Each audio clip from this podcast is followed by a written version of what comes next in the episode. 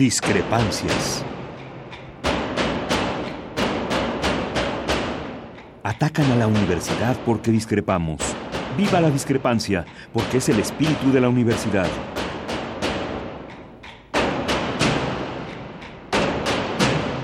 Martes de Discrepancias. Conduce Miguel Ángel Velázquez.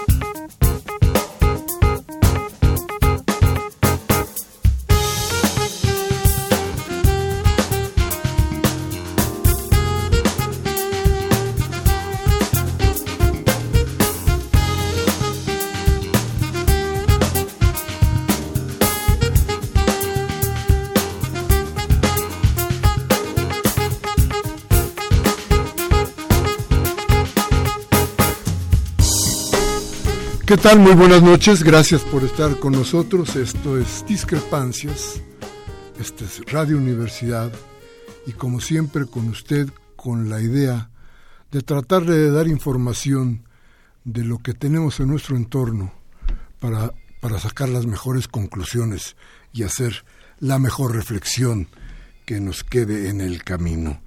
Quiero empezar desde luego con una, una nota triste para todos nosotros desde luego para el ámbito de la literatura y especialmente para esta casa, para Radio UNAM.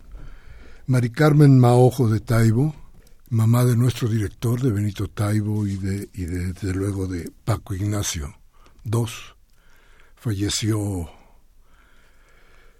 el día de ayer, antier, y, y queremos mandarle a nuestro director y a Paco, y ya sabe usted aquí el programa pasado tuvimos incluso a Paloma, la compañera de siempre de Paco Ignacio, platicándonos sobre, sobre la Feria del Libro.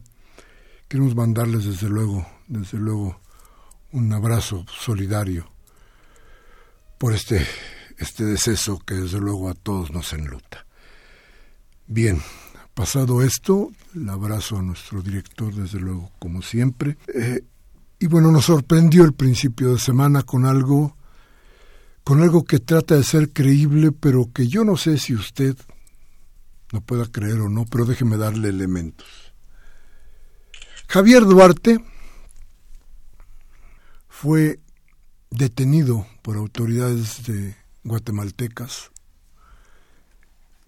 en un acto muy curioso. A ver, fíjese usted.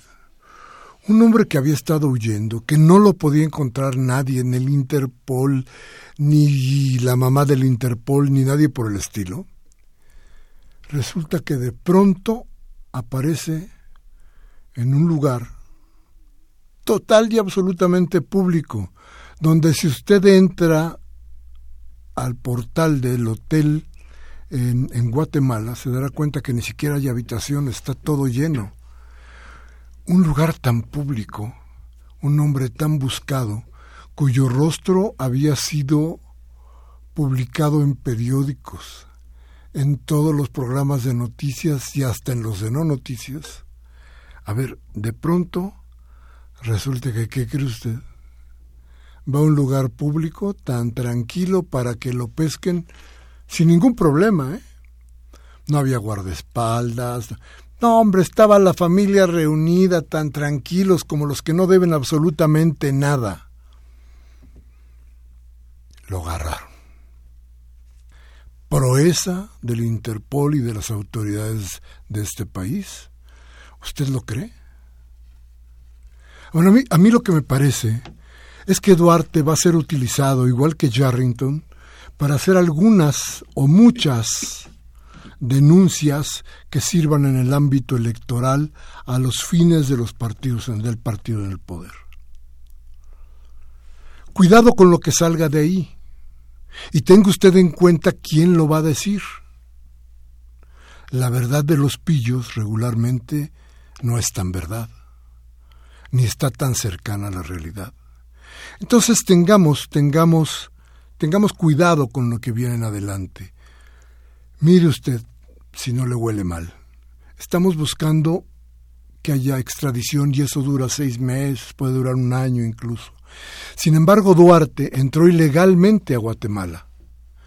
Es decir, las autoridades lo pueden deportar, de inmediato puede ser deportado. No lo van a deportar por una sola razón. Hay un lapso, un tiempo en el que van a pasar muchas cosas. Fíjese usted qué es lo que viene. Y fíjese usted si debe ser creíble lo que va a resultar de todo esto. En fin, muy buenas noches, gracias por estar con nosotros. Desde luego, Tobián Ledesma, buenas noches, ¿cómo estás? Hola, muy buenas noches, Miguel. Muy bien, aquí como cada martes compartiendo este espacio de debate y análisis. Pues vamos entonces rápidamente a un corte, vamos a regresar. Nuestros teléfonos 55 36 89 89 y nuestra alada sin costo 01 800 50 52 68 8. Bien, regresamos de inmediato con muchas, muchas cosas interesantes para usted. Vamos al corte.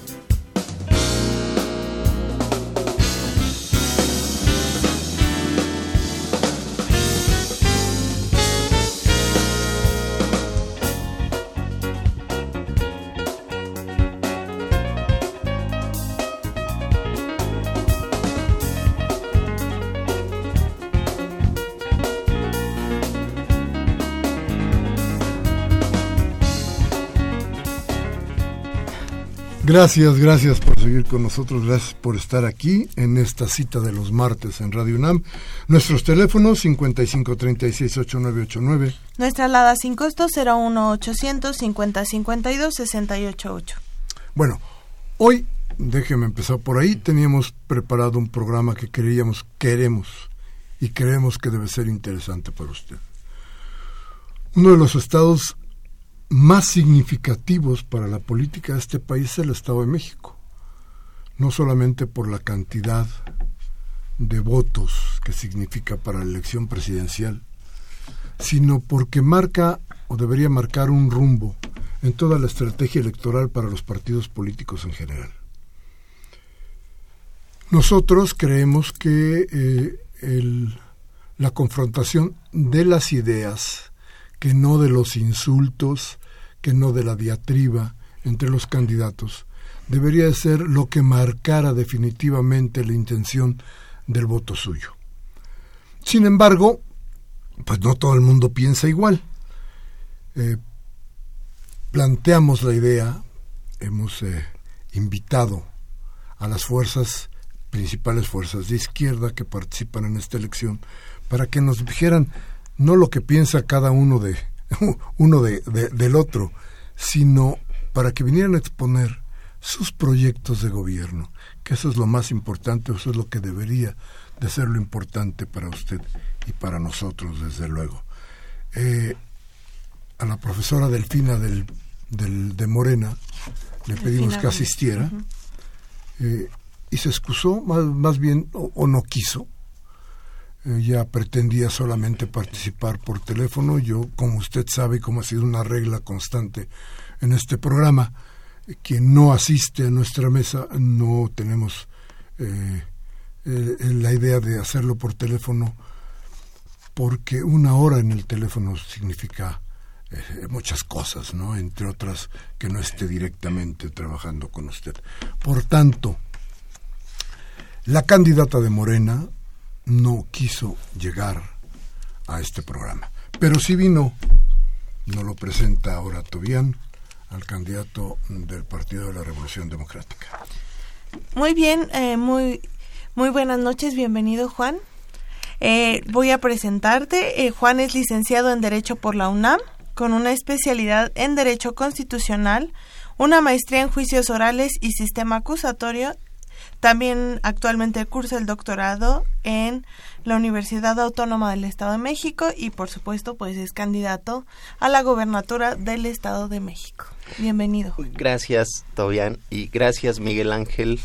Primero, si me permiten, también sumarme a ese abrazo solidario a los hermanos Taibo, a Paco Ignacio Taibo II, a Paloma, su compañera, y a Benito Taibo, particularmente con Paco Ignacio nos une una amistad, porque ya desde hace cinco años él nos organiza la feria del libro en Esahualcoyot, algo que nunca se había hecho y deberá reconocerle siempre que está ahí eh, bregando para que le podamos leer más. Y en estos momentos, un abrazo solidario a ellos, eh, con mucho afecto y con todo mi corazón. Eh, y por otro lado, expresar mi emoción de estar en Radio UNAM, porque la UNAM es mi alma mater y estar aquí sin duda siempre es emocionante. Gracias Miguel Ángel, gracias Tobian y un saludo al auditorio. No, bueno, pues este, fíjate que, que, que, como decía yo al principio, pues nuestra idea era mucho tratar de, de ver qué es lo que tienen las izquierdas que ofrecen, que yo creo que como nunca tienen una gran oportunidad de gobernar en el Estado de México y de romper con esta sequía de democracia que ha sufrido su entidad durante ya casi 80 o más de 80 años. Pero, pero ¿qué es lo que ofrece? Tú, tú estás en un, en, un, en un problema que yo te diría, necesitamos saber qué es, porque las siglas del partido que tú estás, eh, que, que, que te representa, tienen serios problemas. Y ya el PRD es estar cargando una losa encima porque, porque, han pasado muchas cosas en el partido, ¿no? Y de repente ya no importa si eres tan bueno o mal candidato, sino lo que significa el partido que te que en este momento te está eh, avalando para la para la gubernatura. ¿Lo sientes así? ¿Qué propones? Sí, sí, coincido, Miguel Ángel. Fíjate que a mí me está pasando hoy como cuando llegas a pedir un empleo y revisan tu currículum y dices, oye, pues, eres el mejor calificado, tienes esta experiencia, tienes estudios, etcétera. Pero ¿qué crees? Que tu familia es disfuncional, ¿no? Entonces, hoy estoy pagando en efecto esa, creo yo, crisis que está pasando el PRD, que se ha acentuado en estos últimos tiempos, porque hoy, al interno del PRD, así hay que decirlo, estamos enfrentados dos proyectos. El proyecto que le apostó a las alianzas con el PAN, que desdibujó ideológicamente al PRD, el, partido más importante que ha parido no solamente la izquierda, sino el neocardenismo y aquellos que traían banderas programáticas y que también le apostó esta visión a los pactos por México, que hoy lo estamos padeciendo. Y el otro sector donde me encuentro yo es aquellos que queremos reivindicar a la izquierda como una opción de gobierno para el país y que cambiemos un régimen político que ha empobrecido y que ha sumido en el atraso, en la inseguridad a nuestro país y que lo representan claramente el PRI y el PAN y que esta coyuntura no fue distinta a mi intención de que la izquierda llegue a gobernar desde un inicio y qué bueno que hoy toda la información y nuestras declaraciones quedan consignadas en la red. Siempre dije que para esta coyuntura no podíamos ir con el PAN, porque muchos empujaban que fuésemos con el PAN y yo decía que no, que si sabían contar, para eso no contaran conmigo, y que empujáramos una alianza con la izquierda, con Morena, con el PT, con Movimiento Ciudadano y por supuesto el PRD, que no definiéramos candidato, que primero fuéramos con el proyecto de izquierda y que después se decidiera el candidato, que yo no estaba casado realmente con encabezar, que fuera una candidatura ganadora y mira, paradojas de la vida. Hoy, si sumamos lo que trae Morena, lo que trae el PRD, el PT y Movimiento Ciudadano, que al final decidió no registrar candidato, pero si hubiésemos ido juntos, hoy estaríamos prácticamente con la garantía en el Estado de México que por primera vez en casi 90 años estaríamos experimentando la alternancia hacia la izquierda. Y te voy a decir qué es lo que privó. Pues que Morena no quiso. Nosotros nos cansamos de decirles que fuésemos, que no definiéramos candidato en ese momento y, y que sí garantizáramos un cambio de régimen empezando en el Estado de México y en el 2018, ¿quién nos iba a negar que la izquierda pudiera gobernar? Eso es lo que ocurrió y eso es lo que está hoy eh, en juego en el PRD dos visiones encontradas entre las que reivindicamos los ideales y el origen de la izquierda y aquellos que apostaron por el PAN y por el PRI. A ver, esto, es muy interesante ver con quién se habló, cómo se habló, cómo se, se propuso esto de tener primero el proyecto. Este, ¿Con quién lo hablaron, Juan? ¿Cómo estuvo? Con el eh, presidente. En ese momento también Encinas jugaba ahí un, papel importante. Encinas estaba precisamente eh, en el tema del constituyente de la Ciudad de México, con la constitución que además yo la celebro, es de, avanzada. Creo que es eh, un buen trabajo que hicieron. Y estábamos platicando en ese momento con la dirigencia de manera informal, también lo quiero decir, eh, pero sí se planteó con el presidente de Morena, el presidente del PRD y como testigos tu servidor y el coordinador de Morena, el del grupo parlamentario de Morena en el Estado de México. repítenos, ¿cómo estuvo? Con el presidente de Morena, el presidente del PRD. El presidente de Morena en el Estado de México. En el Estado de México. ¿Cómo se llama? Horacio Duarte. Con Omar Ortega, que es el presidente del PRD en el Estado de México, y los dos coordinadores de los grupos parlamentarios, Paco Vázquez, diputado, y tu servidor. Insisto, de manera informal, porque, bueno, pues todos sabemos que, que ahora también dentro de Morena, y así hay que decirlo, mi querido Miguel Ángel, bueno, pues Andrés Manuel ha dicho que con el PRD ni a la esquina. Y sin embargo, sí hay quienes decimos que, que la oportunidad histórica no se puede eh, eh, echar por la borda. Pero privó eso y cada quien empezó con sus procesos de selección de candidatos y dentro del PRD, bueno, pues yo salí seleccionado como candidato ahorita ya en plena campaña. ¿Cómo, cómo, por qué dijeron que no? ¿Qué era lo que querían ellos? ¿Cuál, cuál era la, cuál fue el punto en desacuerdo? Digo, tiene que haber algo, digo, la, la, la, la idea es muy clara, no solamente ser PRD, pues este, eh, ¿qué más? ¿Qué hubo? ¿Qué fue lo que fue el, la, el elemento que hizo que, que esto no sucediera? Esto que acabo de comentar, pues Andrés Manuel va en su ruta de seguir él sumando y no quiere saber nada de manera formal con el PRD y se ha dedicado, ya lo traía desde entonces, a decir, bueno, que se vengan todos los perredistas, que se venga el que quiera. Y bueno, él lo ha dicho, ¿no?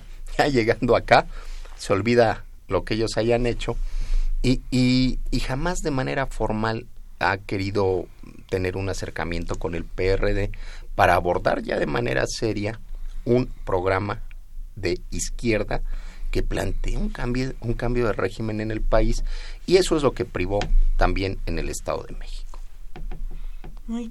¿Qué escenario vislumbras, Juan? Comentas, bueno, que si se sumarían en una alianza, ¿no? De izquierdas, de PT, Movimiento Ciudadano, Morena y PRD, se hubiera podido llegar pues, muy fácilmente o más sencillo a la transición en el Estado de México. Sin embargo, no se dio esa alianza. Cada quien está compitiendo de manera distinta, separada ¿Se va a lograr la transición? ¿Qué escenario vislumbras? ¿Cuál es el reto más grande? ¿El PAN? ¿Qué rol está jugando ahí? Ahorita, Tobian, ahorita que Miguel Ángel hacía la introducción, creo que están ocurriendo cosas por demás relevantes en esta coyuntura. ¿eh? A ver, la detención de Javier Duarte no es casual. Y coincido, ¿eh? Yo creo que lo tenían bien ubicado y seguramente en esa red de complicidades que ha tejido el PRI en los gobiernos estatales e incluso con los otros poderes, hay que decirlo, el tema de los congresos, el tema del mismo poder judicial, para no liberar órdenes de aprehensión o de presentación o para no integrar las carpetas de investigación debidamente y que se pueda eh, perseguir y atrapar a todos estos que hoy prácticamente están prófugos. Y como ya no le están dando los números, como en el Estado de México, yo he sostenido y lo dije en un encuentro televisivo que tuvimos, entre el PAN y el PRI se pueden poner de acuerdo. Al final del día son lo mismo. Ellos pensaban que sacando a Josefina Vázquez Mota con la candidatura presidencial que ella traía atrás de ella, siendo funcionaria federal dos veces en secretarías muy importantes como Educación Pública y Desarrollo Social, los ciudadanos iban a volcar con ella. Y ya no está ocurriendo así. La realidad es de que es una candidatura muy cuestionada, que ya no está levantando, más aún viene en picada. Y por otro lado, Alfredo del Mazo, el tercero en la dinastía, que no tiene la experiencia real de conocer el Estado de México y su problemática y que no les está dando, ahora tratan de utilizar estos elementos eh, ajenos al Estado de México, pero que sí en la percepción puede empezar de decir que el PRI está cambiando y que es un PRI que va contra la corrupción y que persigue a estos gobernadores corruptos como un elemento para subir en la en la en el ánimo de la gente y si lo hacen ahorita es porque en sus números ya no les están saliendo. ¿eh? eh entonces, yo creo que hay una preocupación real en el Estado de México de que por primera vez la izquierda pueda avanzar. Yo no demerito a nadie, eh, Miguel Ángel, como bien lo decías hace rato, a mí no me gusta ni la diatriba, ni la imputación, ni, ni difamar para ganar de manera fácil los encabezados o generar la simpatía. Eso es muy volátil. A mí me gustan las propuestas. Goberné en Nezahualcóyotl. En un momento por demás complicado, había gobernado el PRI del 2009 al 2012. Ganamos en una elección muy reñida, muy competida, que además en el peor eh, esquema priista, burdo, una elección que habíamos ganado. Se metieron a las bodegas del Consejo Municipal donde estaban los paquetes electorales, estoy hablando 2012, sacaron los paquetes, los abrieron y empezaron a anular los votos, porque en ese momento yo y el PRD íbamos solos. Y a nivel federal sí había una, una coalición, PRD, PT y Movimiento Ciudadano con Andrés Manuel. Entonces ellos en su lógica corta dijeron, ah, pues anulamos los votos tachando uno de PT o de Convergencia en ese tiempo y, vamos a alegar que la gente se confundió. Con lo que no contaban es de que fue tan burdo que incluso más allá del, de la marca que hacen los ciudadanos con un con un eh, crayón, con un crayón, ellos utilizaron lápices o colores, incluso pluma, y tenían bien, la, la, instrucción era de 20 a 25 votos anulados en estos paquetes electorales y la marca era evidente. Lo hicieron en una superficie como esta, cuando en, en la urna es corrugado, ahí en, el, en la urna que, donde vas a votar. Lo denunciamos, les ganamos. Bueno, pero nos entregaron un municipio hecho pedazos. Y fundamentalmente en lo que más nos preocupa, la seguridad destrozada.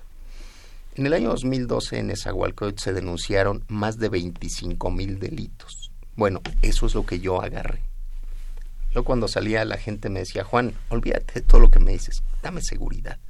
Y eso lo asumimos con una gran responsabilidad. Tres años después, en Nezahualcóyotl solamente se denunciaron poco más de nueve mil delitos. Una reducción comprobada que podemos contrastar de un 63% en los índices delictivos. Nadie lo hizo en el Estado de México, nadie lo hizo en el país. Y por supuesto que no acabamos con la inseguridad. Mentiroso sería de mi parte venir a decirlo, pero esa reducción no la dio nadie. Entonces, eso es lo que hoy me motiva para sostener que traemos la mejor propuesta de gobierno para el Estado de México, sobre todo cuando la seguridad es la principal preocupación de los habitantes del Estado de México. A ver, vamos a ir rápidamente a un corte para regresar. Yo, yo quisiera preguntarte, ¿hay muchas diferencias entre el proyecto de Morena y el proyecto del PRD? ¿O es un mismo proyecto que a final de cuentas tiende a la cuestión de izquierda, pero que, pero que simplemente no se está haciendo porque hay pues, telarañas en el cerebro? ¿no? Vamos a ir al corte, nuestros teléfonos 50 y todavía. Sí. 55 36 89 89 01 800 50 52 68 8. Vamos al corte y regresamos. Muy bien.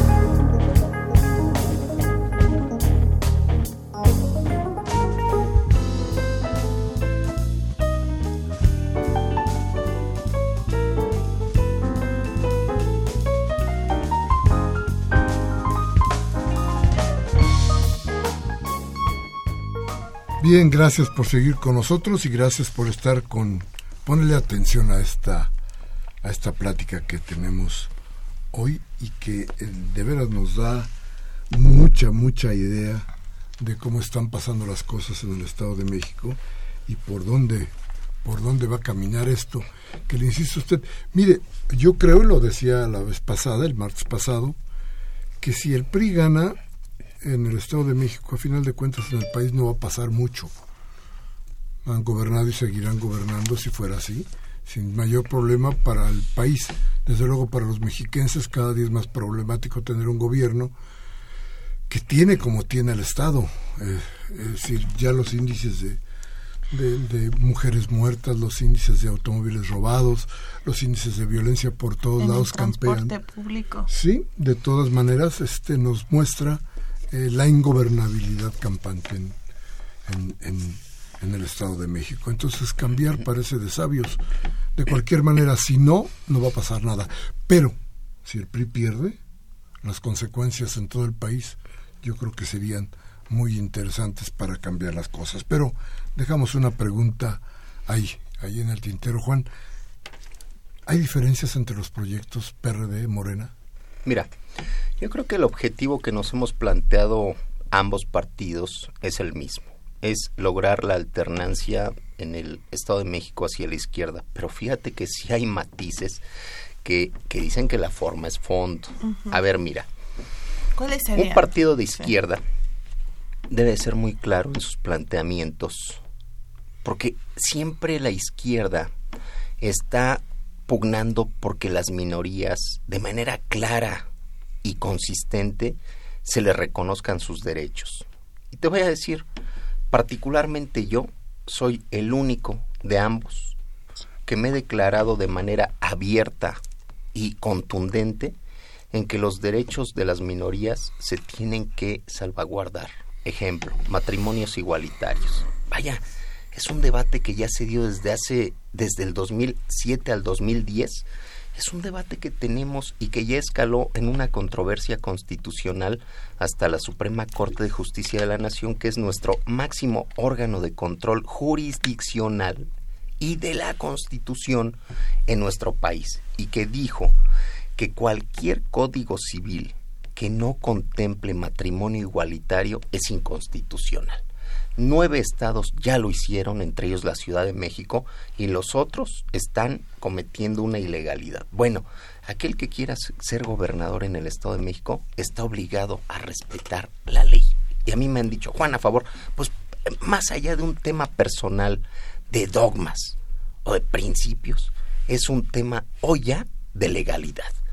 Pues yo no he escuchado eso de la candidata de Morena. El tema del aborto, que también ya es una discusión que ya se dio. A ver, el derecho a decidir de la mujer, de la mujer sobre su cuerpo, pues es también un derecho que le compete a ella. O sea, yo sí, yo sí he sido muy claro en ese tipo de temas que por demás son polémicos, pero no por un cálculo electorero de de perder votos, porque así lo están viendo los otros candidatos, yo voy a negar que es un derecho de las minorías. Bueno, esa pequeña discusión que además es de fondo y deja ver mucho, creo que sí está diferenciando dos proyectos.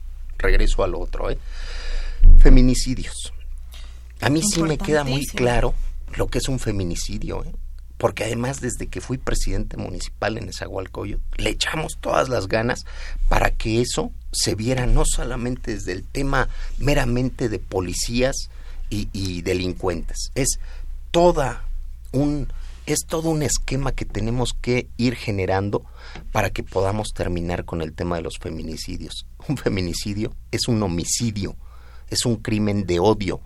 Alguien que es víctima de feminicidio no se salva son diferencias fundamentales. Y en el tema de seguridad, a mí sí me queda clarísimo qué es lo que se tiene que hacer para abatir la delincuencia. Y empezamos como un gobierno de izquierda, ojo, ¿eh?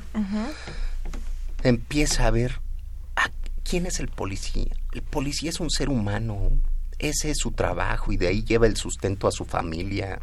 Bueno, le tienes que mejorar su sueldo le tienes que capacitar, le tienes que equipar, le tienes que dar horarios de trabajo para un ser humano, no para una máquina.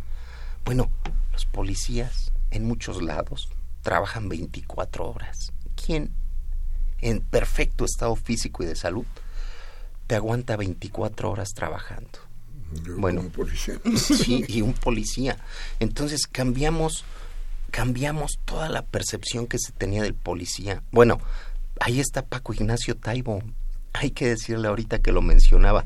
Nos fue a, con los policías talleres de lectura. A mí me gusta mucho leer. También es una de mis adicciones la lectura. Bueno, ¿por qué empujamos que Taibo fuera a darles talleres de lectura a los policías? Porque alguien que le... Imagínate un policía leyendo, le vas a ampliar el criterio, esa es la ganancia, que cuando el policía esté frente a un asunto de, que involucre a los ciudadanos, donde tiene que aplicar el criterio, tú ya se lo ampliaste y no va a llegar a darle garrotazos o a detenerlo. Y le vas, insisto, a garantizar al ciudadano que el policía que te está deteniendo, te está eh, observando algo, pues ya le estás ampliando el criterio. Eso, entre más acciones, yo te platico, yo estuve en Estados Unidos como, como inmigrante indocumentado. En uno de esos años tuve oportunidad de ir a Nueva York con mi hermana. Él vivía en Nueva, ella vivía en Nueva York. Y, y, frente a donde vivía mi hermana había un parque en manos de afroamericanos, de puertorriqueños, de dominicanos, que vendían droga, se drogaban, bailaban en rap, tomaban todo. Estaba en sus manos ese parque. Cuando llegué al parque con mis sobrinitas pequeñas en ese tiempo, solo lo veíamos por la ventana. Bueno, regresé dos años después. Ese parque ya era de los vecinos ¿Sabes qué habían aplicado? Algo que entonces, una teoría que desarrollaron un criminólogo y un sociólogo, y que estaban aplicando en Nueva York, la teoría de la ventana rota, que en suma es rescata los espacios públicos que están en manos de los delincuentes, da, hazlos seguros y regrésaselo a los vecinos. Entonces a mí me llamó la atención que eso ya, ya mis sobrinitas estaban jugando ahí, los vecinos, ya no había delincuentes. Ya enterándome de eso, pues era toda una política pública para rescatar la estación del metro, donde no pagaban, estaba grafiteado, se orinaban en la estación del metro, se brincaban el torniquete, etcétera. Bueno, acá yo tropicalicé la teoría de la ventana rota y rescatamos más de espacios más de 70 espacios públicos en Esahualcoyot, se los regresamos a los vecinos. Es decir, más de 40 acciones integrales para cambiar el concepto que de seguridad se tenía. Esa es la izquierda. Eso es lo que hace la izquierda, pero fundamental. Después de que ya no ves al policía como una máquina, como, un objeto, sino que le, le regresas el sentido humano a la labor de tu más preciado recurso, que es el humano, en temas tan complicados como es la seguridad para el vecino, después le cambias el signo que le ven todos los gobiernos. Lo ven como un negocio al tema de la seguridad y lo asumes como una responsabilidad que tienes hacia tus ciudadanos. Esas son pequeñas, grandes diferencias con el otro proyecto de izquierda. Yo no, no sé cuál es el, proyecto, que tenga eh, Morena en ese respecto. A mí el, el, el, eh, la teoría de, la, de las ventanas rotas me parecía terriblemente represiva y cuando estuve en Nueva York, cuando lo lleva a efecto el alcalde de Nueva York, y me encuentro el Soho y me encuentro el Green Village lleno de policías a caballo que, que atemorizaban y que corrían. Yo, que soy muy aficionado a cierta música. Rock. Más bien al jazz. Ah, Este, para entrar a uno de esas, lo que es para mí la catedral, el Blue Note. Encontré policías a caballo, intimidando todo, y lo que hice fue decir, no entro. No. Sí, Yo no sé si los, policías, si los vecinos y si la gente iba. Me, de la teoría esta que, que tú mencionas, a mí en lo particular me parece muy represiva. Ah, este, pero bueno, si da resultado para, para la gente, y si la gente se puede apropiar de los, de los, lugares que han sido prohibidos por la delincuencia, qué bueno. ¿no? Fíjate, esta teoría contemplaba tres etapas. Una era este de rescate de espacios públicos. Yo por eso digo que la tropicalicé porque agarré lo que lo que más nos funcionaba. La otra era tolerancia cero, que era no te voy a permitir nada y es esa etapa donde sí la ventana y tienes que pagar por la ventana. Anda, eso. La represión la dejé de lado. Esa sí no la agarré, dije no, vámonos. Y la tercera etapa de esta teoría de la ventana rota era todas esas mujeres que son eh, o que tienen embarazos no deseados, hay que fomentarles el aborto para que los hijos no deseados no sean un criminal en potencia. Yo que agarré, la neta, mi querido Miguel Ángel, lo que pensé que sí nos servía, por eso digo que la tropicalicé, porque yo jamás estaré a favor de la represión. Yo en Estados Unidos fui víctima de la represión, estuve en... Mira, cuando yo intenté cruzar porque me fui de indocumentado, junto con uno de mis hermanos en paz descanse él, murió en el 2018, en el 2008, eh, fuimos detenidos. La primera vez, un mes en el centro de detención, la siguiente ocasión, casi 40 días, y la tercera ocasión fue luchando por los derechos civiles de las minorías. En el 92, un jurado blanco absolvió a cuatro policías blancos en un suburbio blanco cuando habían golpeado casi a morir, a la muerte, a un afroamericano, a Rodney King. Yo estaba en ese tiempo en el colegio, involucrado en el movimiento estudiantil chicano de Aztlán, cuando nos enteramos que absuelven a los eh, a los policías blancos, bueno, pues empezaron las protestas por todos lados. Nosotros salimos porque si un afroamericano, que es ciudadano americano, le hacían eso, imagínate a los latinos. Entonces salimos por convicción y fui víctima de esa represión. Me golpearon, me detuvieron, a mí no me esposaron, me pusieron uno de esos cintos cintos plásticos que mientras más le jalas, más van apretando. Así me llevaron a la estación de policía. Estuve tres meses en prisión.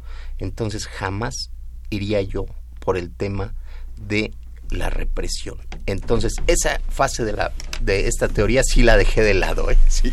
Juan, y yo te lo tengo que preguntar porque es como de los temas que para mí yo he sido observador electoral y he estado observando procesos de juventudes eh, y me parece fundamental para la población joven del Estado de México. ¿Tienen propuestas específicas?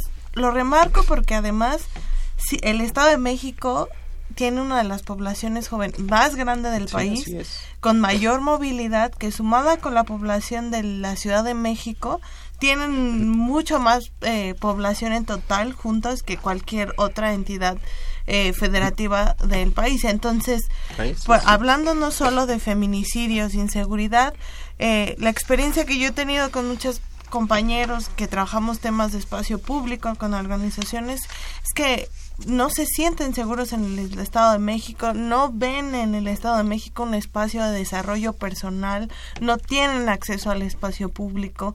Entonces es. el bono poblacional en, en, México después del 2020 va a empezar a bajar, pero el Estado de México tiene ahorita frente a una gran población de personas entre 12 y 29 años. Así es. ¿Qué oportunidades pueden tener y qué les puedes decir a esa población joven? Radio UNAM lo escucha mucha gente en esa. Y seguramente ellos van a ser mis mejores testigos, particularmente en este asunto de la juventud. A ver, hoy el ser joven te conlleva llegar a la adolescencia y entrar a la juventud con muchas incertidumbres. ¿Qué voy a estudiar? ¿Tengo garantizados los espacios para estudio?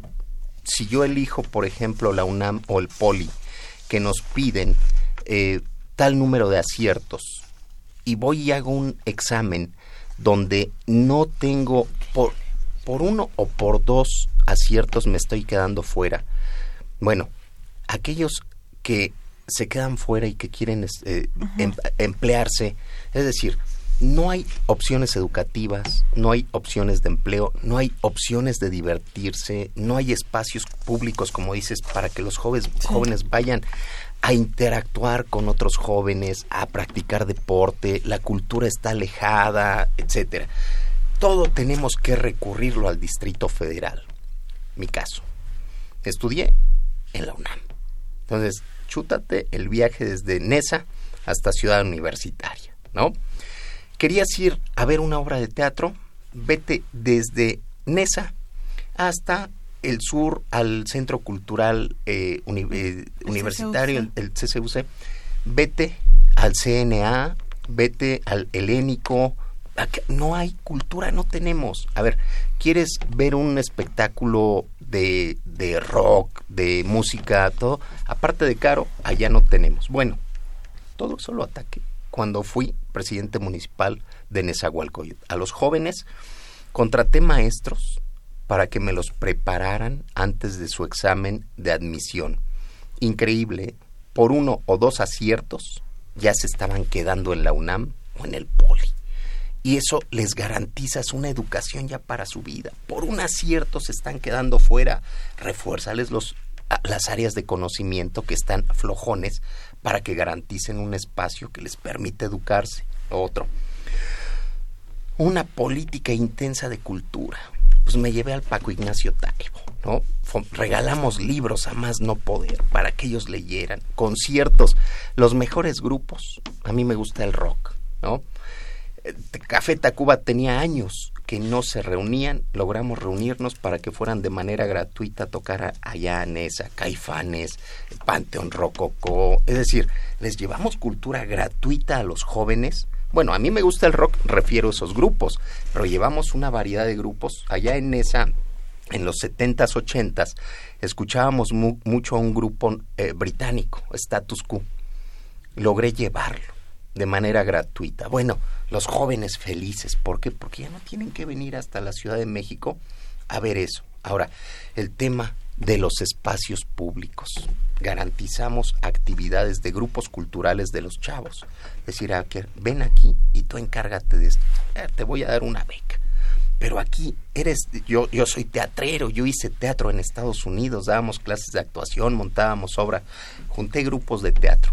A ver, montame una obra, aquí me la vas a presentar y que vengan los ciudadanos a estos espacios que estoy recuperando, que vengan y aquí enséñale, ¿no?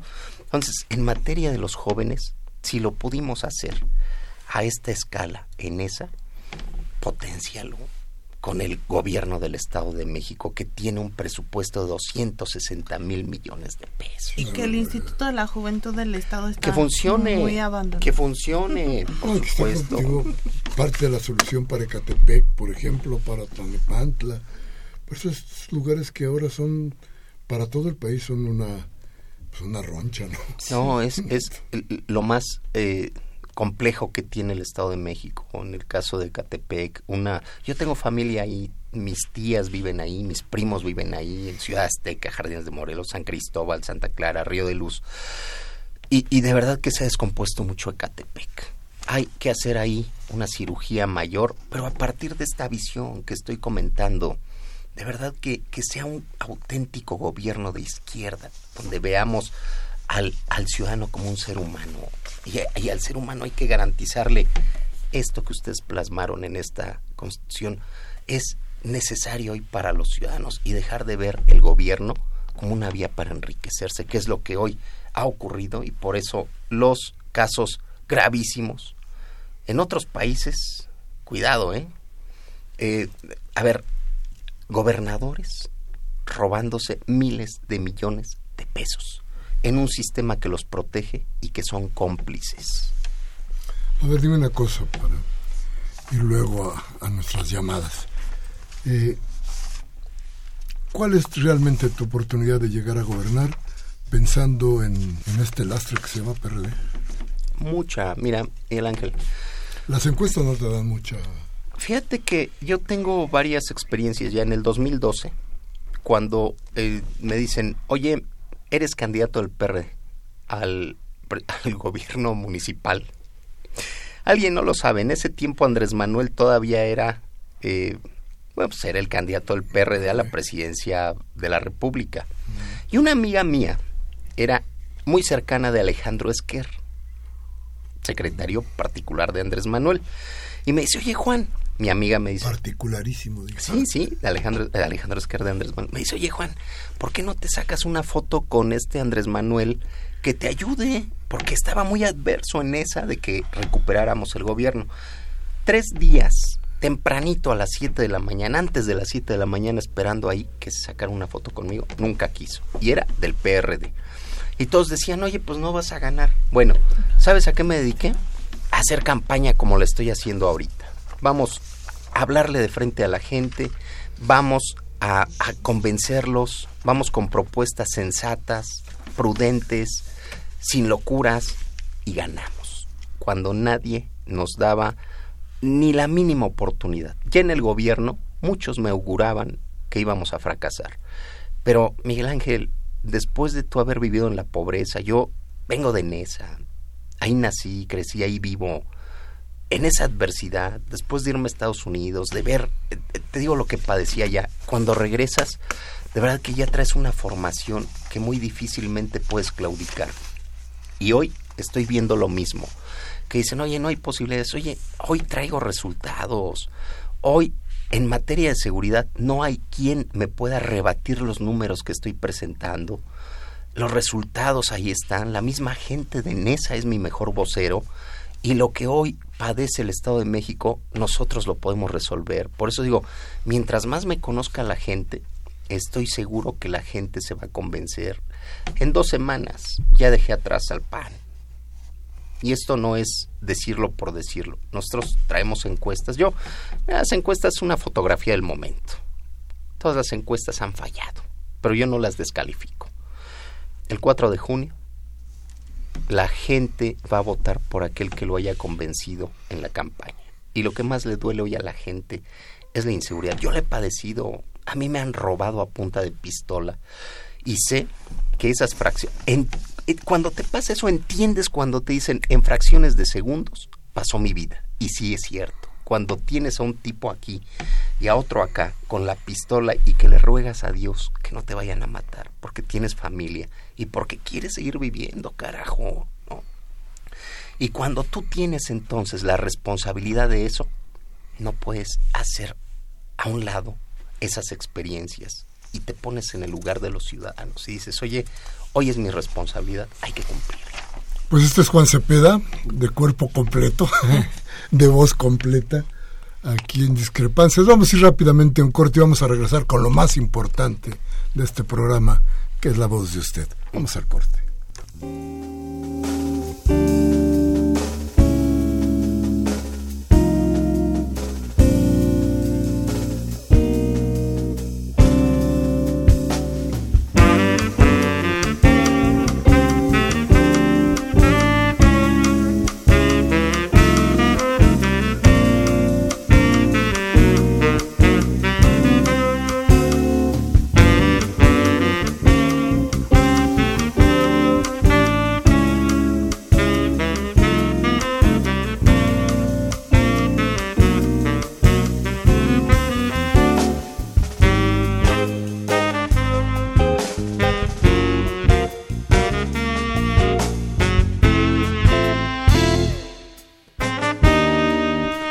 Gracias, gracias por seguir aquí con nosotros. Vamos con sus llamadas. ¿Tú bien? La señora Servín de San Rafael, espero que gane Morena, tanto en el Estado de México como en la ciudad. Carmen Montero de Tanepantla, ¿qué propuesta tiene en materia de medio ambiente? Y nos manda a felicitar. Vamos a volver, yo creo, a invitar a Juan para que nos platique todavía parte de todo ese proyecto. El licenciado Augusto Holguín de Coyoacán, el candidato del PRF, PRD efectivamente es el mejor y está marcando algo que es importante para la elección de 2018, que es la división de la izquierda, la cual puede ser el fracaso nuevamente para llegar al poder, solo por causa del presidente Morena. El dicho del, como dice el dicho, del plato a la boca, a veces se cae la sopa. Felicidades a todos. María Berta Zapata de Tlanepantla dice a Juan Cepeda, ¿cuál es la razón del por qué AMLO no quiere al PRD? ¿Será por la forma en que lo traicionó? Que explique el por qué, que hable de esa traición. Ya platicamos un momento sobre eso, pero a ver, adelante. Graciela López del Estado de México para Juan dice, ¿sabe quién gobernó? ¿Qué, ¿Qué apellidos tenía el primer gobernador del Estado de México? Si alguien lo ha, gobernado con hechos, es López Obrador. John. Leopoldo Pérez de Cuauhtémoc, que el PRD dice es un partido de derecha. Los chuchos son los que toman las decisiones que de forma absoluta en ese partido. Por lo tanto, veo muy difícil que alguien de izquierda, incluso honesto, pueda trabajar a favor de la gente. Rubén, Pinto de Catepec. A Javier Duarte lo van a mandar a Ledomex para que dirija la campaña de Alfredo del Mazo, ya que es amigo de él. Agustín Mondragón de Cuauhtémoc dice para los radioescuchas del programa, les digo que la extradición de Duarte, si no se marcan todos los delitos que él cometió, nos darán a entender que el gobierno federal que lo sigue lo sigue protegiendo y defendiendo. ¿Cómo va? Como va como como a Moreira, quien no fue juzgado y su extradición fue para liberarlo.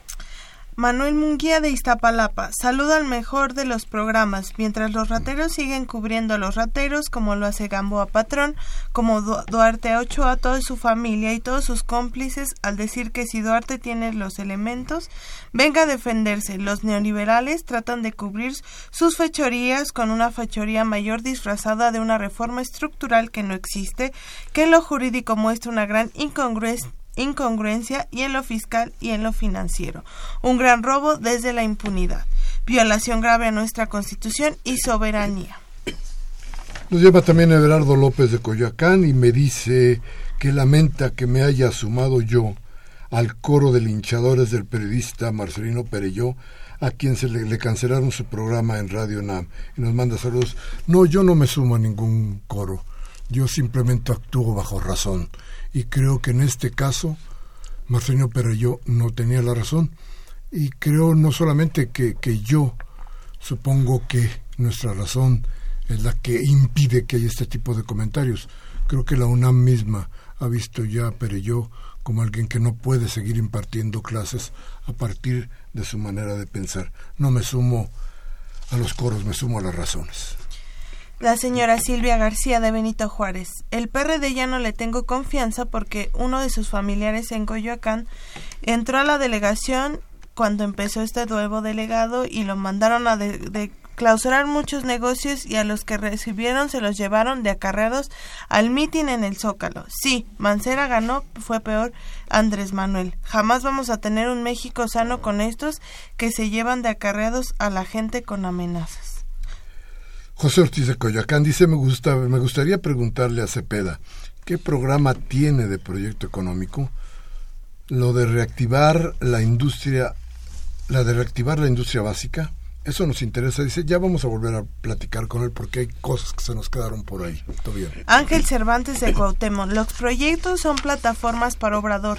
La rampa para mentir, corromper y traicionar. Y su máxima deshonestidad es traicionar a Juárez y a Cárdenas. Al primero al donar de bienes nacionales 30.000 metros para el cártel religioso de la Roma y para la Plaza Mariana, y el segundo simulando que defiende el petróleo y resulta la mancuerna de Salinas para impulsar el entreguismo energético. El licenciado Emilio Avilés de Tlalpan dice, percibo que el invitado es de los pocos hombres de buena fe que quedan en el PRD. ¿Hasta qué grado valorará todo lo que el PRD le hizo a AMLO? Solo hubo fotos. No está solo, lo apoyamos. Fernando, Mil, eh, Fernando Almanza de Milpalta. En Radio UNAM hay una ventana en la dirección. Algo va, algo va a suceder. Necesita que regrese Fernando Álvarez del Castillo. Gabriel Campos de Benito Juárez dice, ahora sí están apareciendo de la nada los ilustres y célebres y finísimas personas protegidas por el nuevo PRI. Qué casualidad que sucedió esto en fin de semana. Ellos sí saben mover a México o sería mover sus intereses personales para enriquecerse más? ¿Sabían ustedes que todo lo que se han robado el clan mafioso ya mencionado ya se hubiera pagado la deuda impagable? ¿Qué nuevas aventuras mediáticas tendremos más adelante? Muy bien, don Gabriel. Y la última, eh, Arturo Badaguer Benito Juárez. Él no debe olvidar, al invitado, no debe olvidar que la policía del Estado de México es peor de fascista que la de Estados Unidos. Yo no voy a darle el voto al PRD, empezando por Cárdenas, que no es pionero del PRD. El verdadero pionero de la izquierda es Eberto Castillo. No le daría, yo le daría mil veces mi voto a Morena. Luis Medina de Gustavo Madero dice el PRD se al PAN, sin embargo los panistas se quedaron con todas las ganancias. Los amarillos representaron tristemente el papel de verdes para los azules. Y nos manda saludos. Bien, se nos acabó el programa. Muchas gracias Juan, qué bueno que estás por aquí, qué bueno que pudimos comunicarnos con la gente, te agradecemos mucho tu presencia en el programa. Miguel Ángel, el agradecido soy yo, Tobián, gracias a ustedes y las veces que me inviten aquí estoy encantado y un saludo a todo el auditorio. muchas gracias, Tobián. Gracias, a usted que este martes 18 de abril y el 17 estuvo con nosotros y esta nave la condujo hoy Humberto Sánchez Castrejón, Rosario Hernández y Mariana Margalón, Malagón en la asistencia de producción y Baltasar Domínguez en la producción. Desde luego yo, Miguel Ángel Velázquez, le pide a usted, le pide y le ruega, por favor, si este programa le ha servido de algo, tómese un café mañana con sus amigos. Hable de lo que aquí hablamos, reflexione. Pero si no quiere echar a andar la mente, la democracia le da alternativas. Cámbiale a Televisa, Radio Fórmula, MBS, para que les escenen la razón. Hasta la próxima.